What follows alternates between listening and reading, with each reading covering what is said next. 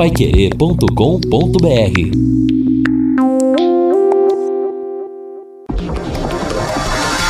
Tocando de primeira no seu rádio. O time campeão de audiência. Equipe Total Paique. Em cima do lance. Olá, meus amigos, boa tarde, 18 horas mais 6 minutos em Londrina. Estamos chegando com em cima do lance da Pai Querer. E nós estamos com 27,8 graus de temperatura. E o Fábio de Londrina manda mensagem aqui. Linhares, você disse que a Itália superou os Estados Unidos no número de óbitos. Não é verdade. Tá passando uma informação mais atual. Nós tivemos, antes de ontem, os Estados Unidos passando a Itália depois a Itália passou de novo os Estados Unidos. Então, pelo jeito, pela foto que você está me mandando aqui, Fábio, houve novamente uma, uma mudança. Mas sim, a Itália havia superado os Estados Unidos. Número de óbitos em um dia só, os Estados Unidos continuam à frente. O recorde ainda é norte-americano, esse triste recorde. Mas pelo, pelo âmbito geral, a Itália tinha passado os Estados Unidos sim, pelo que você mandou aqui então. Os Estados Unidos agora estão na frente. Obrigado pelo toque aqui, obrigado pela informação. 18 horas mais 7 minutos. Reinaldo Furlan chegando, tudo bem, meu rei? Boa tarde. Tudo bem, Rodrigo. Grande abraço para você. Boa tarde aos amigos do Em Cima do Lance. Tamo junto, né? Segue a vida, apesar da, das dificuldades, a questão da pandemia. A situação ainda é grave né, no país, em todo o planeta. Mas vamos lá, vamos em frente. E hoje nós temos um convidado aqui que jogou no Londrina, né? O, o ex-goleiro Márcio Vieira, que nos atendeu. Está morando há 14 anos lá na, na França. E, e, vai contar um pouquinho né, da história dele, da pandemia lá na Cidade Luz, lá em Paris, onde ele, ele trabalha, inclusive, né? E, e os problemas causados pela doença lá, viu, Rodrigo? Beleza, Paris do Rio Sena. Que beleza, 18 horas mais 8 minutos antes do Lúcio Flávio. Bota pra mim aí a música do Moraes Moreira, uma homenagem. Claro que ele tem composições mais famosas, mas a que mais mexe com o coração dos amantes do futebol, sem dúvida, é essa.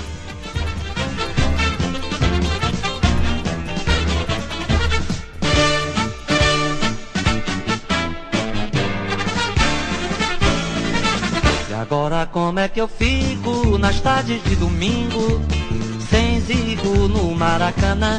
Agora como é que eu me vingo de toda a derrota da vida Se a cada gol do Flamengo eu me senti um vencedor? Essa música que ele fez quando o Zico deixou o Brasil em 83 E esse trecho é sensacional, né? Agora como é que eu me vingo de toda a derrota da vida se a cada gol do Flamengo eu me senti um vencedor? E o futebol tem esse poder. Por um instante, enquanto o torcedor está acompanhando o jogo de futebol, quando ele acompanha o gol do seu time, por um instante ele se esquece da conta que vai estourar no dia seguinte. Se esquece que está desempregado, se esquece que está separando da mulher, se esquece que o filho está doente. Naquele momento é só aquilo que importa. É só aquilo que entra no coração. O futebol proporciona isso. E para muito, muitos povos da antiguidade, e ainda hoje, o grande troféu é a cabeça do inimigo sangrando, é o míssel lançado não sei onde. E aqui no Brasil, o grande a grande vitória, o grande triunfo ainda é uma esfera ultrapassando uma linha e estufando a rede. A minha singela homenagem aqui ao grande Moraes Moreira que hoje nos deixou. E hoje também é um dia especial para a massa alviceleste, 13 de abril. Bota o hino do Londrina aí! Hoje faz seis anos. Há seis anos em Maringá, no nosso salão de festa no Willie Davis, o Paraná de novo era pintado de azul e branco. Tatinha, se o Londrina fizer, se o Vitor pegar, o Londrina é campeão. Tatinha, É agora, Casarim! Oi! É agora, Casarim, segura o grito aí! É, o Cristiano não acertou nenhuma finalização no jogo. Tomara que ele erre essa também, né? E, e, tem um detalhe, né, Casarim? Pediu pro Esturion, eu bato o último pênalti. O árbitro agora tá mexendo com ele ali, falando assim: você vai errar, você vai errar. 4 a 3 Se o Vitor pegar, o Londrina é campeão paranaense 2014. Cristiano vai pra marca do pênalti, conversou com o Fábio Filipos. Vitor fica ali na linha da pequena área, agora se dirige pro gol. Vitor! São Vitor vai tentar o milagre da defesa e do título. É a defesa do título, Vitor. São Vitor vai pro centro do gol. Cristiano pra cobrança. Olha a responsa. Vai Tubarão. Pênalti pro Maringá. 4 a 3. Se perdeu, o Londrina é campeão. Cristiano, pé na direita, bateu. Errou, campeão! É tetra! O Londrina é tetra! O Londrina é tetra! Campeão paranaense! O Londrina é campeão! Cristiano perde o pênalti, manda pra fora! É campeão! É paranaense! Esse Londrina de tradição! Esse Londrina predestinado! Dessa camisa linda! Dessa camisa maravilhosa! É uma sensação maravilhosa! É um momento inesquecível! Você emociona Tubarão! Paixão do mais grande do povo! Orgulho de uma cidade! Emoção transborda! O coração acelerado! Entusiasmo! Corrente pra frente! Londrina campeão paranaense de futebol! Após 22 anos, o sonho vira realidade! Vira realidade! Tubarão volta a ser Tubarão! O Paraná pintado de azul e branco! O azul celeste no topo de novo! Eu, eu sequei esse Cristiano agora. Ai, meu Deus, ele chutou todas fora do jogo, vai chutar agora também. E não deu outra. Olha, nós estamos aqui numa emoção muito grande, torcedor londrinense. Eu falei, grita aí, Casarim! É tetra! Grita aí, Casarim! É tetra! Grita aí! Tetra campeão paranaense! Tá pulando aqui com o Pelé e comigo. Eu falei, eu falei que errar, eu falei, Casarim, que você gritar o, o tetra nos pênaltis, como fez o Galvão Bueno em 94. Eu avisei. Cristiano, obrigado, Cristiano. Você é o nosso Roberto Baggio, Cristiano. Obrigado, meu Deus. Ah, mas que alegria, que alegria! Viramos todos crianças com o microfone na mão naquele momento. Com o Tubarão campeão há exatos seis anos. Lá, lá em Maringá, no nosso salão de festas, como eu sempre digo, mais um bordão, bairro Rodrigo Linhares, que pegou, que caiu na boca do povo. A Rafaela Brasil tá aqui emocionada, mamãe do Conrado, estava com o Serjão, com o Paizão, lá no salão de festas. Que beleza! Lúcio Flávio, deixa eu te chamar, Lúcio, você que também estava na equipe da transmissão, naquele histórico 13 de abril de 2014. Lá se vão seis anos, mas tem momentos que são eternos, Lúcio. Grande abraço. Oi, Liares, grande abraço para você, Liares. Muito boa noite, um abraço para o ouvinte Pai Querer, para o torcedor do Londrina. Sem dúvida, né? Um momento inesquecível.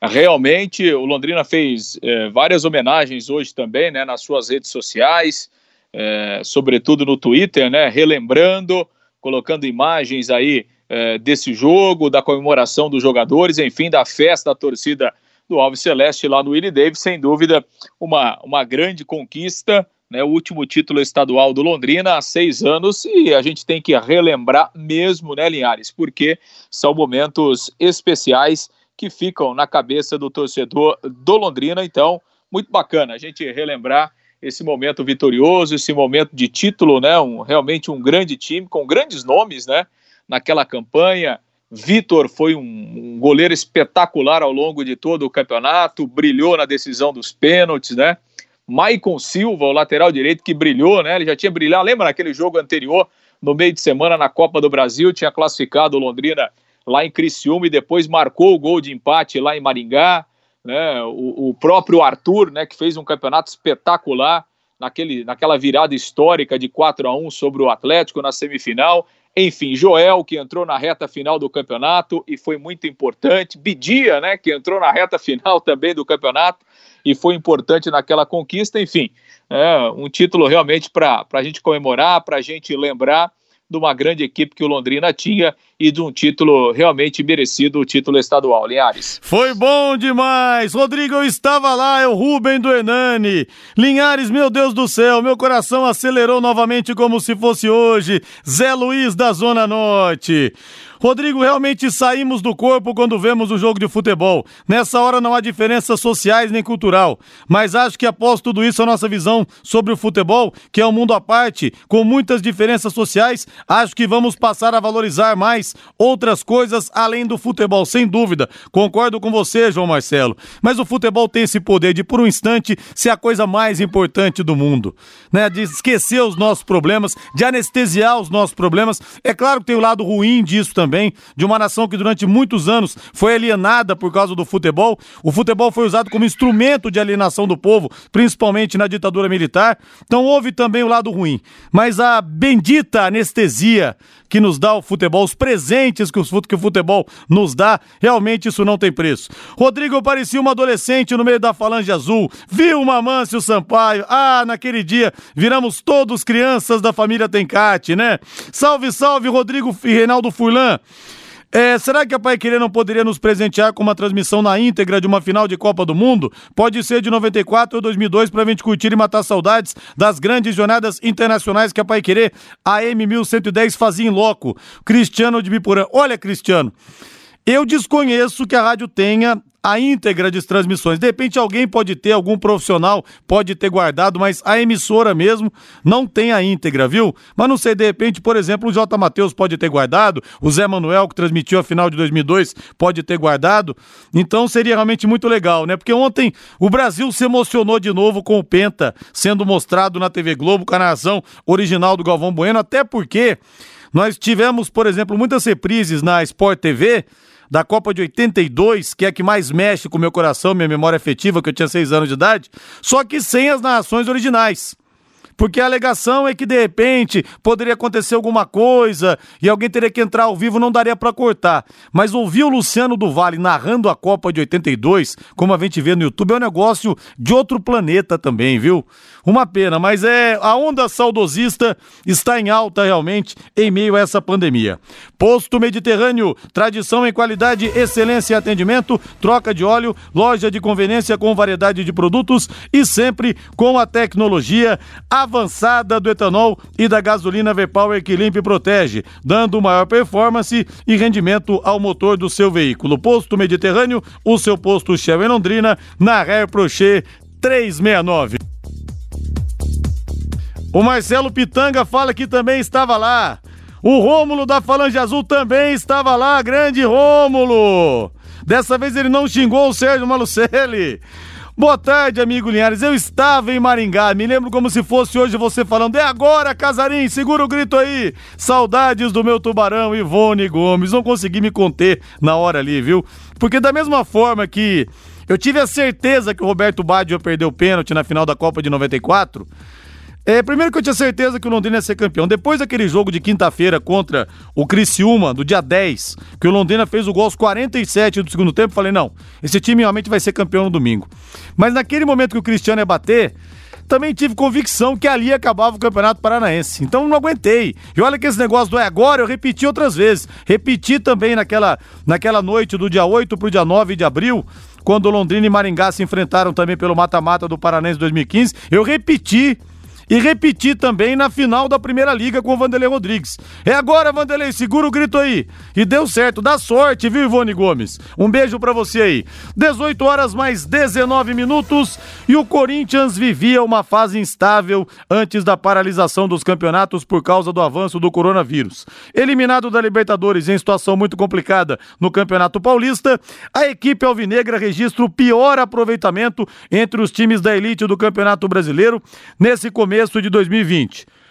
A equipe do técnico Thiago Nunes venceu apenas três dos 12 jogos que disputou, com cinco empates e quatro derrotas. Conquistou dessa forma 38,9% dos pontos que disputou. Vasco com 40,5%, Sport Recife com 41,7% de aproveitamento na temporada, vem logo em seguida.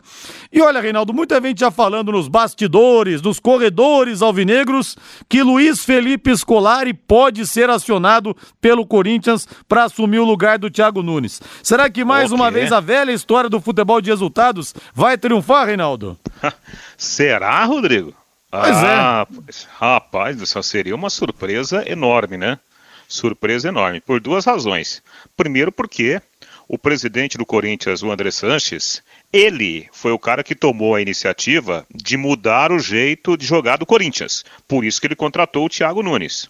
Não é possível né, que em 12 jogos, e esse é o número de jogos do Thiago Nunes na temporada, por causa da, da paralisação, não é possível que o presidente mudará de ideia. Né? Obviamente que a gente tem que ponderar que é um ano político no Corinthians, mas seria, pelo menos, pelo que pensa o presidente do Corinthians, um retrocesso, pelas características. Tirar o Thiago Nunes e contratar Felipão seria melhor ter deixado o antigo treinador, Rodrigo. Pois é, mas a tentação do futebol de resultados é quase irresistível para os dirigentes, e Lúcio outro Flávio. Detalhe. Será que ornaria, Lúcio Flávio? Luiz Felipe Scolari Rodrigo. de tantos, tantos... Diga aí. Não, só para complementar, e tem mais agora esse outro fator preponderante, que é a questão financeira, né?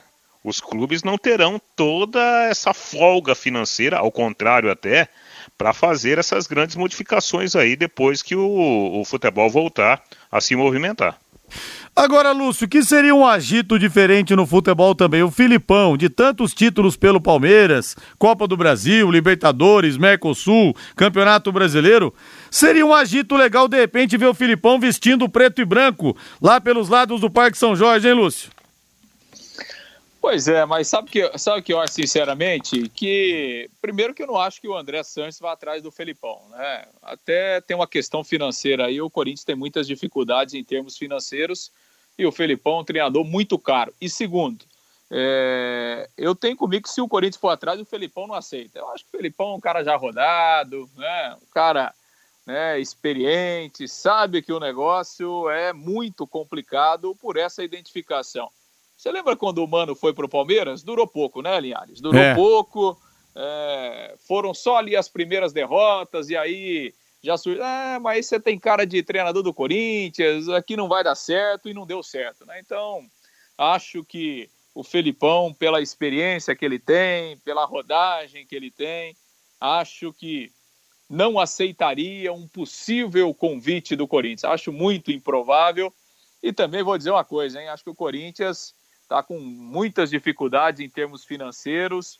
Não sei se teria bala na agulha não para levar o Felipão, viu, Linhares? O Filipão já tá numa fase da vida que já era para ele estar colocando o pé no breque também, né? Não, não preocupado em aceitar grandes desafios, mas ir para grandes centros onde ele pode ter uma remuneração ainda maior, mas não sei. Ele, por exemplo, na Copa 2002, depois que ele foi campeão, ele não quis continuar. Falou: olha, o máximo que eu vou conseguir é igualar o meu feito de ter sido campeão. E se eu não ganhar, eu vou anular o meu título. E depois ele acabou aceitando. Esse é o grande erro da vida e da carreira dele. Acabou aceitando o convite para dirigir o Brasil na Copa de 2014 e Deus no que deu. O 7 a 1 praticamente anulou o título do Filipão. Porque ninguém mais fala do Filipão Penta. Ficou o 7 a 1 carimbado, tatuado nele. Porque realmente foi a maior vexame da história do futebol brasileiro. Poderia ter perdido o Brasil, mas não da forma como perdeu. Lúcio Flávio, algo mais, Lúcio Flávio? Não, só uma, uma informação de hoje, né, Linhares? A Federação Paranense de Futebol retomou as suas atividades hoje, né? Foram 20 dias de férias para os funcionários e nessa segunda-feira a federação retomou as suas atividades. Até fiz um contato com o pessoal da assessoria de imprensa para saber né, se havia né, algum tipo de movimentação por parte da federação. Daqui a pouco, é, é, um encontro virtual com os clubes, algum processo de alguma reunião, buscando alguma estratégia, né? porque a gente já tem, tem visto algumas federações estão se movimentando, né? A, a, Federação Carioca já fez algumas reuniões, a Federação Paulista tem uma reunião na quarta-feira com os clubes, né? Onde ela vai começar a definir possíveis cenários que podem ser colocados em prática, e aí questionei o pessoal da federação se havia alguma coisa aí no radar, alguma previsão, alguma coisa, mas a princípio não, né? A federação não tem voltou às atividades internas, mas sem nenhuma previsão de quando será possível retomar as competições aqui no estado e a princípio também nesse momento não tem nenhum encontro agendado com os clubes, não tem nenhuma discussão, né, sobre cenários, sobre possibilidades do que pode acontecer. Então, né, caminhamos de uma forma ainda que vamos ter que aguardar porque realmente são muitas questões, né, Liares? São muitas dúvidas que ainda param para pairam no, no ar aí para saber quando será possível o futebol retornar né? Nem que não seja de uma forma normal, né? Porque não será de uma forma normal quando retornar, né? Já é uma unanimidade que quando as competições voltarem, os jogos serão com portões fechados. Isso é claro, né? Mas não dá para a gente prever absolutamente nada ainda é, é, sobre o futuro aí do futebol, Linhares. Pois é, e o Reinaldo Carneiro Bastos, presidente da Federação Paranense de Futebol, Federação Paulista, perdão, Paulista. de Futebol, ele deu uma entrevista hoje ao programa Fox Sports Rádio. Ele falou: olha, eu não sei como vai ser a volta, a sequência como vai ser, quanto tempo vai acontecer, mas eu garanto que o campeonato paulista será decidido dentro de campo. E essa também é a posição do Hélio Cury, Lúcio, mas não é a posição de muitos clubes, né? São os dois lados da moeda. É, a grande diferença aí, né, Linhares, é, em relação ao paulista e o paranaense é a questão financeira, né? Porque é, em São Paulo, todos os clubes, absolutamente todos, do menor aos maiores, todo mundo sabe que para receber o dinheiro integral da TV e é uma verba considerável né, do Campeonato Paulista, precisa ter, os jogos precisam acontecer. Né? O campeonato precisa chegar ao seu final para que os clubes recebam né, o restante da cota. Né? Então, se a gente imaginar lá que os clubes do interior recebem entre 3 milhões e meio e 4 milhões, é muito dinheiro. Né? Então, os clubes jamais vão abrir mão. E os, e os clubes grandes recebem algo em torno de 20 milhões de reais pelo Campeonato Paulista, o que também é muito dinheiro. Então, há uma unanimidade lá, né, por todos, que o campeonato vai seguir de uma forma ou de outra, sem torcida, numa sede única, enfim, uh, os jogos vão acontecer para que os clubes possam receber. Aqui, né, Linhares, uh, não tem dinheiro, né? É assim. Então, é, é aquele questionamento que nós já colocamos aqui. Né? É, por exemplo, é, pega a situação do Cianorte, né? O Cianorte veio para 2020 lá com, com o seu planejamento feito no final do ano passado, escuta, 2020, se nós formos campeões ou se nós formos rebaixados do Paranaense, nós temos quatro meses de calendário. Então, o nosso ano começa em janeiro e termina em abril. Né? Então, o planejamento do Cianorte, do Rio Branco, por exemplo, foi feito em cima disso. Né? Você faz um contrato com o jogador de quatro meses, né? contrato com o treinador de quatro meses. Em abril, fechamos as portas. Como é que fica a situação desses clubes, Linhares? Né? É. É, é, é Para montar um time. Para montar um time, de novo, você tem que fazer um contrato de pelo menos três meses com o jogador. Quem é que vai pagar a conta? Não Exato. tem cota no Campeonato Paranaense, a cota é, mínima, né? Não, não, não, sustenta um clube por um mês. Então, essa é uma grande diferença. Agora, né, o presidente da Federação Paranaense né, falou aqui na Pai Querer, tem dado várias declarações de que o campeonato vai terminar dentro de campo. Quando ele vai ser retomado, ninguém sabe. Como ele será retomado, muito menos. E como esses clubes que não têm calendário, que não têm dinheiro, que não têm receita, vão fazer para terminar o campeonato, é uma incógnita ainda maior. Linhares. Pois é, que situação. E o Augusto fala, Rodrigo, a Pai Querer podia sim transmitir novamente a final da Primeira Liga do Londrina. Acho que a rádio não tem no arquivo o jogo completo. Eu acabei de perguntar pro Vanderlei Rodrigues, que narrou brilhantemente aquela final, ele falou que ele também não tem. Acho que a rádio só tem os pênaltis, viu, Augusto? Porque ninguém pensava nessa possibilidade também, né? De um dia você ter uma pandemia que parasse tudo e desse para repetir os jogos na íntegra, infelizmente. Lúcio Flávio, grande Rodrigo, abraço. Oi, diga, Rei. Não, só aproveitando, né? Claro, o Lúcio vai se despedir. Mas essa colocação do, do Reinaldo Bastos, quando ele fala assim, eu garanto que será dentro de campo. Ninguém mas... garante nada hoje em dia, né, Reinaldo? Exatamente, Rodrigo. Qual é a garantia, né? É, Ninguém entender é. isso daí. Difícil garantir alguma coisa. Valeu, Lúcio Flávio, grande abraço para você. Lembra daquele ditado, a garantia sou Joe, Linhares? Pois é. é mais ou menos isso aí. É mais Ninguém ou menos garante. isso. Valeu, grande abraço. O, um abraço. O Renato Marcelino, Rodrigo, qual vexame foi pior? Filipão 7x1 ou Renato Gaúcho 5x0? Sem dúvida nenhuma, Filipão 7x1. Foi a maior derrota que a seleção brasileira sofreu em Rodrigo. toda a sua história. Em 1920, o Brasil tinha perdido 6x1 do Uruguai. E tinha sido até então a maior derrota. Aí depois veio o 7 a 1 que é a maior derrota do Brasil no âmbito geral, o maior vexame da história das Copas, não tem como comparar, viu? Diga, Rei. Rodrigo, não, é, é, verdade, concordo com você, até porque foi dentro de casa, né, Rodrigo? Pô, pelo amor de Deus. imagina lá em 78 a Argentina tomando de 7. Não dá para imaginar o negócio Não dá para né? imaginar, né? Agora, Rodrigo, é impressionante como há aqueles que gostam, né, do, do, do contra. Ontem, durante o jogo, eu confesso que eu até fiquei emocionado de novo, né, com a vitória do Brasil na repetição. Eu estava monitorando uh, alguns grupos de WhatsApp e também o, o, o, Facebook. Você acredita que não foi uma, não foram duas, não foram três? Foram mais pessoas que colocavam na hora do, do da repetição, Rodrigo, assim: ah, mas vão mostrar o 7 a 1 também? Ah, aí é, é pra acabar, né? É difícil, né? Olha. Tem pessoas que precisam sanar os seus conflitos internos, né, Reinaldo Furlan? Precisam de uma boa terapia, não é verdade? Inacreditável. É, precisam de procurar um, precisam procurar um psiquiatra, um psicanalista, alguma coisa do tipo. O Ney Paulino, Rodrigo, parabéns pelo programa de ontem, sensacional. Muito obrigado. O, Ney, o Tino Marcos ontem emocionou os ouvintes da Pai Querer. Tivemos também o Garcia, o Tatinha juntos. É, ontem realmente foi um programa diferente. O Lívio, aniversariante do dia, falou. O Emerson, direto dos Estados Unidos. Obrigado, viu, Ney Paulino? Fico muito feliz em saber que você realmente gostou.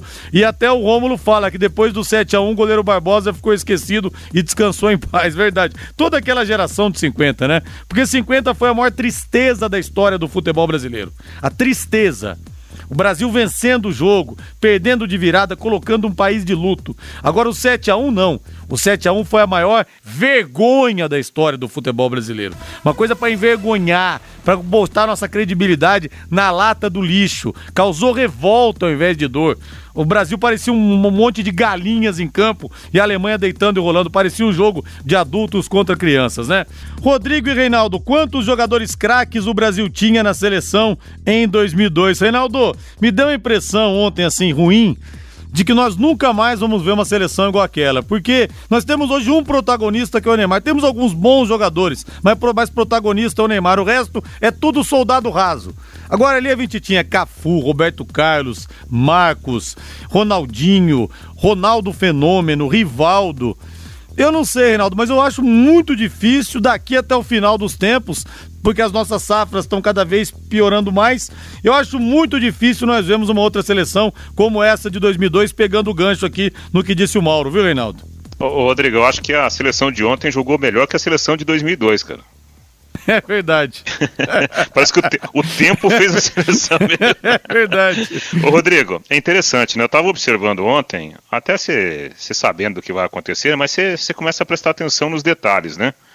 Você falou aí um monte de craques com propriedade, porque Ronaldinho Gaúcho, Ronaldo, né, o fenômeno, Rivaldo, né? O Rivaldo fez uma Copa espetacular, espetacular. Marcão no gol. Mas, rapaz, na final, o Rock Júnior e o Kleberson, o que Nossa eles jogaram senhora. de bola, né? jogaram, jogaram muita bola. E observando o, o, lado tático, tem gente que fala que o Felipão não tem tática, né? Mas ele armou muito bem a seleção brasileira, né? Ele jogava Sim. com três zagueiros, com o Lúcio marcando pela direita, Rock Júnior pela esquerda, o Edmilson, quando o time era atacado, vinha como terceiro zagueiro por dentro, né? E o time se defendia muito bem, os laterais não subiam muito, né? A gente não viu assim o, o Roberto Carlos e o, e o Cafu a todo instante lá na linha de fundo. Quando ia, ia de vez em quando, né? Por quê? Porque ele tinha na frente o Ronaldinho Gaúcho, o Rivaldo e o Ronaldo que, que resolviam a parada como resolveram em vários momentos daquela Copa. Então era uma seleção. Ah, e o Kleberson, né? Que taticamente fez senhora, uma demais, final né? espetacular, né? Caindo ali pelo lado direito, marcava sem a bola e, e, e com a bola ele era uma baita opção pelo lado direito fazendo com que a, a, Alemanha tivesse que se preocupar com o Ronaldinho Gaúcho, com o Rivaldo, com o próprio Ronaldo também.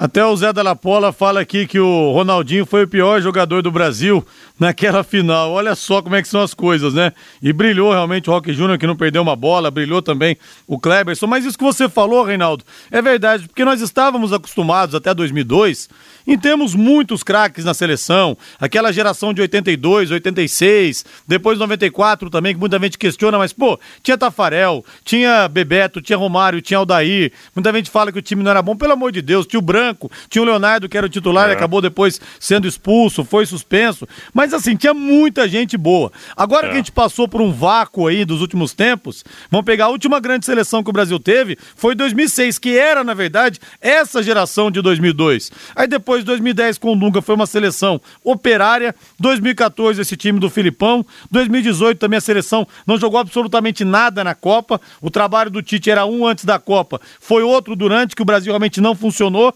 Então é, é bom a gente ver porque a gente valoriza mais aquele time. A gente percebe detalhes que na época, como você falou, a gente até não tem, talvez não tenha percebido tanto, porque a gente estava acostumado a grandes craques. Agora que a torneira secou, quando você vê aquele time, você fala: Meu Deus do céu, que timaço aquele do Brasil. É, exatamente, né? E, e se a gente prestar atenção, é, como o Ronaldo nunca foi aquele centroavante para escorar cruzamento, né? Nunca foi um, um ótimo cabeceador. Então a seleção não, não, não, fazia tantas jogadas pela linha de fundo, né, Rodrigo? Até pelas características dos homens de frente. Então por isso que a gente não via a todo instante os laterais. Né? Como o Brasil não jogava com um ponta aberto, não tinha aquela jogada de linha de fundo, mas era uma jogada construída por baixo, né? Justamente por causa da, das características dos caras ali da frente. Eu acho, pelo que eu me lembro, se eu não tiver muito enganado, só houve uma jogada de linha de fundo que resultou em gol. Acho que foi contra a Turquia na primeira fase, que o, o Ronaldo se joga na bola. Isso, né? gol do Ronaldo. É, eu acho que, se eu não tiver enganado, foi a única jogada. Nem tenho certeza se foi o Roberto Carlos que fez aquele cruzamento. Acho que foi. Mas sim, pouquíssimas jogadas com essas características. Por quê? Porque o estilo de jogo dos caras era um outro estilo. E eu acho que aí o Felipão soube montar muito bem aquela seleção. Éramos felizes e não sabíamos, para resumirmos a, a ópera, viu? Rodrigo, parabéns pelo programa maravilhoso de ontem. Trabalho no aeroporto Afonso Pena aqui todos os 11 funcionários que trabalharam comigo gostaram muito também. Ô José de Curitiba, muito obrigado. Mande um abraço a todo o pessoal que trabalha com você e agradeça a audiência, por favor. E quando a gente fala dessa questão aqui, viu, de seleção brasileira, é impressionante como é que bomba aqui. Eu tive o privilégio de ver as três melhores seleções, 70, 82 e 2002. Verdade. Muito bem lembrado aqui o Mauro. O Kleberson comeu a bola, meus amigos. O Juninho de Biporã nos orgulhou muito. O Cristiano, verdade. Jogou muita bola mesmo o garoto Kleberson, viu? Que eu estive com ele recentemente quando ele veio aqui pra festa do PSTC. Tá com a mesma cara de moleque. Não mudou absolutamente nada. Reinaldo, e o São Paulo querendo Cavani, tratando o Cavani como sendo sim um sonho possível, já que agora em julho acaba o contrato dele com o Paris Saint-Germain, então ele pode vir para o São Paulo ou para qualquer outro clube do mundo. É, sem valores, sem transferências de valores, é apenas, apenas, entre aspas, pagar os salários, mas não é sonhar demais, não. Cavani, que tem tanto mercado na Europa, vir jogar no futebol sul-americano e aqui no São Paulo, Reinaldo? Ó, tomara. Tomara que dê certo, não para o São Paulo, para o futebol brasileiro, porque o Cavani tem o quê? 33 anos, né? 32 ou 33 anos. Ele tem muito futebol ainda, né? Seria, pro futebol brasileiro, seria uma contratação espetacular. Porém, Rodrigo, eu vou usar o mesmo critério que eu usei agora há pouco para falar do, do provável novo técnico do Corinthians, né? O São Paulo não conseguiu fazer acordo com os jogadores agora para acertar é, é, desconto aí, salarial, né? Uma quebra de, de 25% da folha de pagamento. Como que, que esses jogadores, né, como que os funcionários do São Paulo receberiam uma confirmação de uma negociação oficial? É bom lembrar né, que o, o Lugano, que é o, o diretor aí institucional do São Paulo, ele nega uma proposta, né? É, eu acho que seria muito estranho o São Paulo lutando para cortar a folha de pagamento, abrir uma negociação desse tamanho, Rodrigo. Agora, que seria uma baita contratação para o Brasil, seria. É, e quando o São Paulo trouxe o Daniel Alves, o Daniel Alves nos primeiros meses ganhou 500 mil reais e a partir desse ano de 2020 o salário dele saltou para um milhão e meio. O São Paulo achou, Reinaldo, que por ser o Daniel Alves, né, tido como o maior lateral direito do mundo, um jogador, o jogador mais campeão da história, 40 títulos, é, o São Paulo achou que não pagaria os salários dele. Por quê? Porque todos os patrocinadores que iriam fazer parte é, dessa situação iriam bancar os salários dele. A gente não viu isso acontecer na prática. São Paulo teve sim alguns patrocinadores que ajudaram, mas São Paulo está tendo que tirar muito dinheiro do bolso para pagar o Daniel Alves. Então, para trazer de repente um outro jogador para ganhar um salário nesse nível, ele teria que ser pago 100% com valores de patrocinadores. E convenhamos, o mercado aqui no Brasil não está para peixe, Rei. É, não, não está agora e provavelmente não estará até, até o final da temporada, né, Rodrigo? Vai ser muito difícil. A gente tem que se colocar, por exemplo, no lugar do, do, do empresário. O pessoal vai, vai querer arrumar a casa primeiro, para depois pensar em investimento, né? Essa, essa é uma situação que, que está se desenhando. Tomara que estejamos enganados, né, para que a gente sofra menos até o final da temporada. E olha, o Juliano Lantman manda aqui pra mim. Alô, Juliano Lantman, um abraço pra você. Conterrâneo, hein? Conterrâneo. É verdade, fala que conhece você desde moleque, o Juliano. E as boas notícias envolvendo uma das figuras mais queridas e mais sensacionais que a gente tem nesse meio do rádio, que é o nosso José Carlos Antão. José Carlos Antão, que é plantão da Rádio Brasil Sul, trabalhei com ele também. Ah, o Antão está lutando contra o câncer, a quimioterapia surtiu efeito. O Zé Carlos Antão saiu da UTI, está no quarto se recuperando, está no Hospital do Câncer de Londrina. Vamos orar pelo Antão, pedir a pronta recuperação dele. E segundo a esposa dele, o Antão vai estar tá ansioso para voltar ao futebol, porque ele realmente, ao futebol é o rádio, né? Fazer as grandes transmissões. É um sujeito absolutamente apaixonado pelo rádio, como poucos, quer voltar logo também ao rádio, ao plantão esportivo lá na Rádio Brasil Sul. Então, ao meu querido querido amigo Zé Carlos Antão. Repito, uma das figuras mais sensacionais que eu conheci nesse meio do rádio.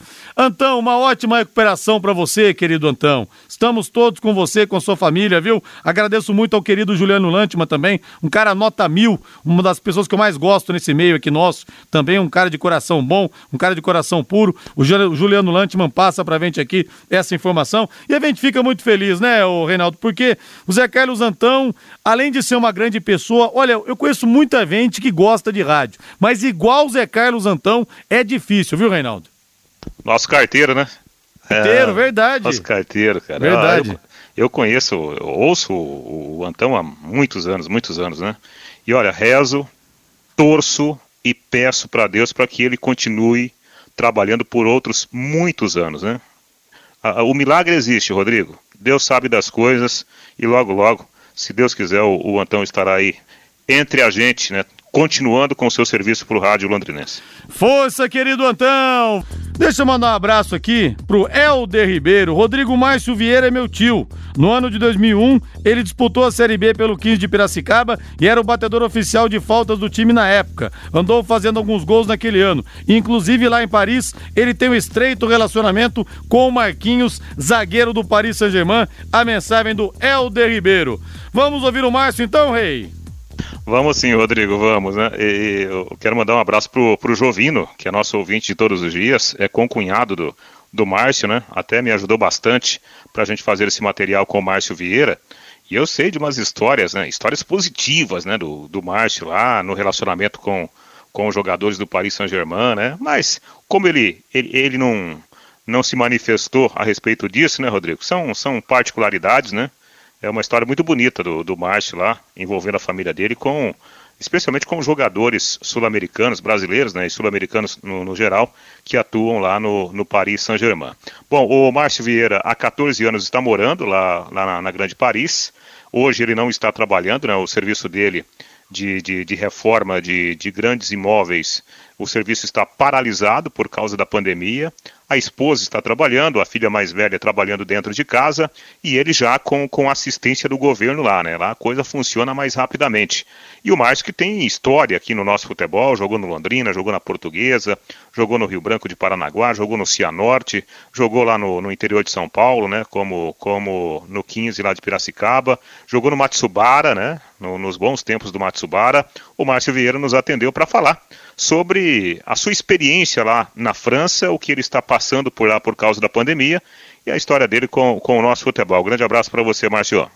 Um abraço para vocês também, a vocês aí da Paquerê, a todos os ouvintes aí da, da Rádio Paquerê, pessoal de Londrina. É, eu, é, sim, eu já estou aqui há, há, vai fazer há 14 anos aqui em, em Paris, a região de Paris praticamente. É, e eu trabalho num, numa empresa de renovação, numa empresa de renovação privê, que é uma empresa que renova hotéis de luxo e, e algumas empresas, sim, mas é mais é, hotéis de luxo. E é isso, eu quando eu vim pra cá, quando eu, eu saí, o último clube que eu joguei foi o, foi o Rio Branco, do Paranaguá, depois eu acabei parando de jogar, eu achei que estava na hora e resolvi vir aqui tentar minha vida fora do Brasil. Márcio, como que a pandemia está afetando aí a vida de vocês, a sua vida, a vida da sua família, tanto na parte pessoal quanto na profissional? Não, por enquanto ainda está tudo tranquilo, não afetou muito a, a, minha vida particular, ainda não, não tem praticamente na minha filha, eu, minha esposa, minha filha, Eu tô, tô, tô, tô em casa, nós estamos já há três semanas confinados, mas a minha esposa continua trabalhando, a minha filha também trabalha por, pelo computador, a minha filha mais velha, a única a mais nova que, que tá, estuda pelo computador também. Mas se não, é um, tá um pouco aqui na França o, o, estado é um pouco grave, como aqui principalmente na ilha de França onde eu moro, tem é a parte mais afetada. Mas, mas a, a maioria a maioria dos afetados são pessoas de idade, pessoas, a maioria dos mortos são pessoas que estão acima do, dos 75 anos, pessoas que moram em asilos. É, praticamente 80%, 70, 80% dos mortos são pessoas de asilos, que trabalham e moram em asilos. Mas se não, fora isso, a gente vai levando a vida e esperando o final do confinamento. Ô Márcio, algum relato aí de algum amigo de trabalho, algum colega aí que, que esteja sendo afetado diretamente pela doença em si, ou não? Não, não, aqui entre meus amigos que trabalham comigo, todos estão em casa também, estão em confinamento. É, e na região aqui, os meus vizinhos aqui, eu não conheço por enquanto ninguém, não teve nenhum caso. Tem um, um vizinho meu que é um parente dele, me parece que, que morreu disso também, do coronavírus, mas não sei se, pelo menos é o que fala, que mais pessoas que já tinham 90 anos, então, pessoas de idade. Mas aqui, onde eu estou morando aqui, não. Aqui, por enquanto, entre os vizinhos aqui, tá tudo tranquilo. Ninguém tem, não teve nenhum caso ainda. Mas, e também no meu trabalho, o pessoal que trabalha comigo, as empresas estão todo mundo em casa, todo mundo no confinamento, esperando. Uh, eh, me parece que nessa segunda agora vai ter um pronunciamento do, do presidente para se vai prorrogar ou não o confinamento mais uma semana, mas me parece que vai até o final do mês, não tenho bem certeza ainda, mas estamos esperando, estamos esperando agora as notícias para ver se voltamos a trabalhar ou continuamos confinados. Ô Márcio, e a questão financeira, é, como que está essa dificuldade no dia a dia aí, já que a sua esposa também trabalha, né, o, seu trabalho em si, assistência do governo, como que tem funcionado? Não, eu por enquanto aqui na eu, pelo menos aqui na, na minha família não, não temos tantos problemas, porque minha esposa continua trabalhando, minha filha também, mesmo que pelo computador. Agora eu eu é uma coisa que tem de bom aqui na, na, na França, tem um, é como se como, como que eu vou falar em português, é, é como uma, um seguro-desemprego a metade de um seguro-desemprego, praticamente é um seguro-desemprego provisório, que a gente fala aqui, que quando tem algum problema de menos de muita neve, muito ou, ou se a empresa não tem não tem muito trabalho, eles põem as pessoas em como um seguro-desemprego provisório, que é um, que a gente a gente recebe 85% do salário. Então, é, mesmo eu estando em casa, é, é essa que a gente fala aqui é uma é, eu estou na chômage, é uma chômage parcial, que a gente fala em francês, que é uma é uma, é uma aposentador, uma, desculpa, é uma um seguro-desemprego é, parcial, né, que é, é uma parte do seguro, se recebe 85%, então tô, por enquanto estou tranquilo, mesmo ficando em casa eu estou recebendo, minha esposa tem o salário dela, minha filha tem o salário dela, então por enquanto aqui não afetou nada. Mas a gente fica preocupado, como tem, como tem muita gente muita gente pegou, entrou nessa, nessa, nesse seguro-desemprego, então com certeza com essa paralisação toda o país vai, vai dar uma boa quebrada, então a gente fica preocupado. Bom, 14 anos aí de, de França, você tem mantido contato com os seus colegas da bola, tem ainda boas recordações do, do futebol, do, dos clubes que você defendeu por aqui, Márcio? Sim, sim, boas recordações, sim, o futebol me deixou boas recordações, muitos amigos, eu acho que foi, foi uma fase boa da minha vida que eu passei, apesar dos problemas financeiros com alguns clubes, mas se não, acho que foi bom. Fiz muitas amizades, muitos amigos, continuo tendo muitos amigos aí. Tenho alguns grupos, como o grupo do Matsubara, que eu tenho no WhatsApp, tem um grupo da Portuguesinha também, que são pessoas pessoas que jogamos juntos, que, que temos contato com alguns. Então é legal isso, você manter o contato com algumas pessoas. Ah, alguns aí de Londrina, tem alguns amigos aí, o João Neves, Edilson, o pessoal que jogou comigo, que a gente conhece.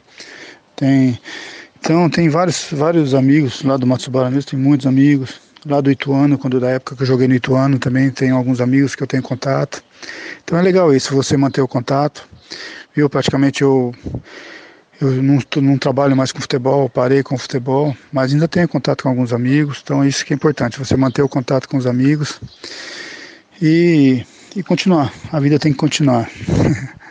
Ô Márcio, obrigado pela atenção conosco, viu? Foi bom ouvi-lo aqui na Pai Querer. Tomara que tudo se resolva aí também na França. Um abraço para a família. Qualquer coisa, estamos sempre aqui à disposição. Uh, obrigado, abraço a vocês também da Pai Querer, que eu acho considero muito vocês, que na época eu joguei aí, eu tive amizade com vocês todos, acho que foi importante.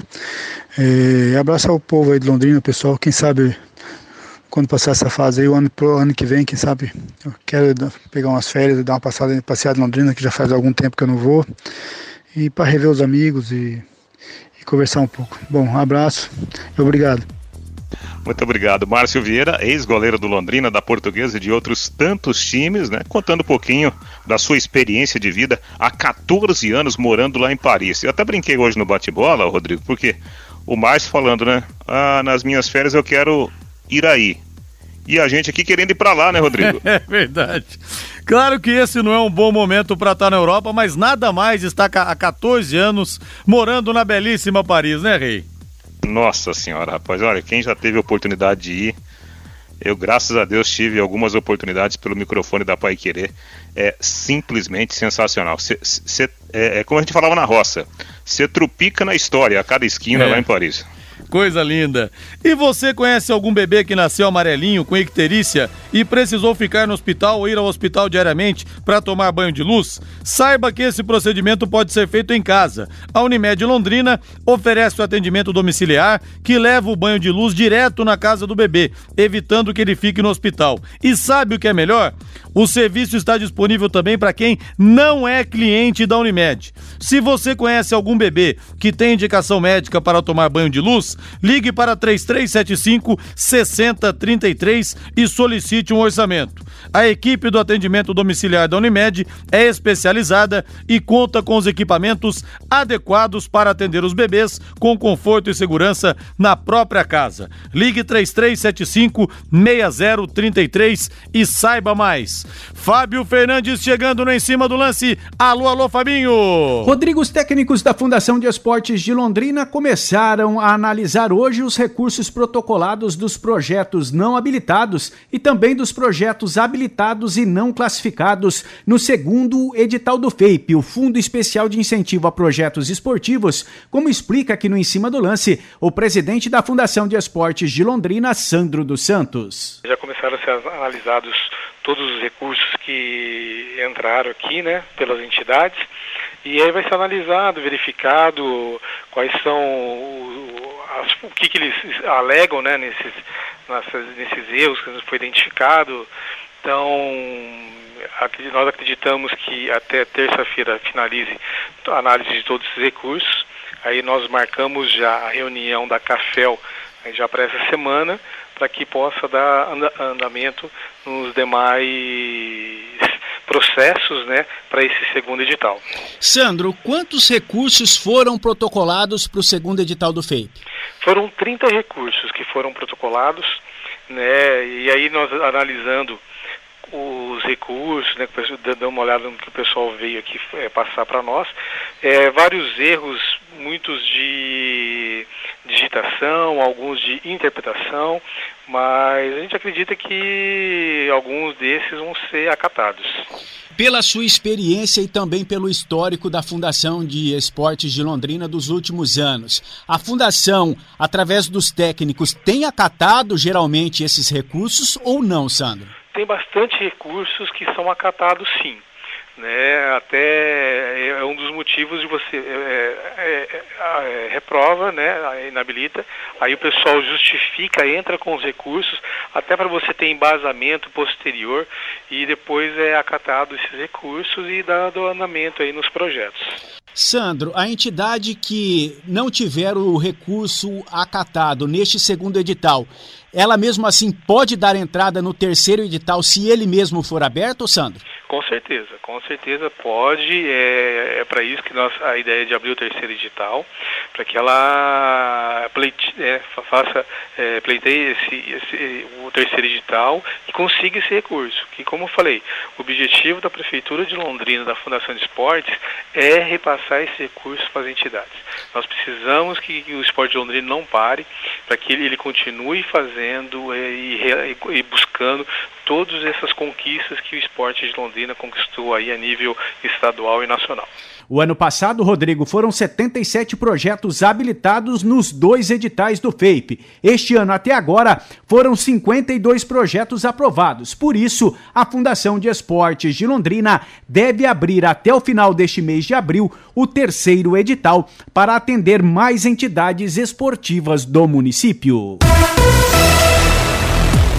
Obrigado, Fábio Fernandes. 18 horas mais 58 minutos em Londrina.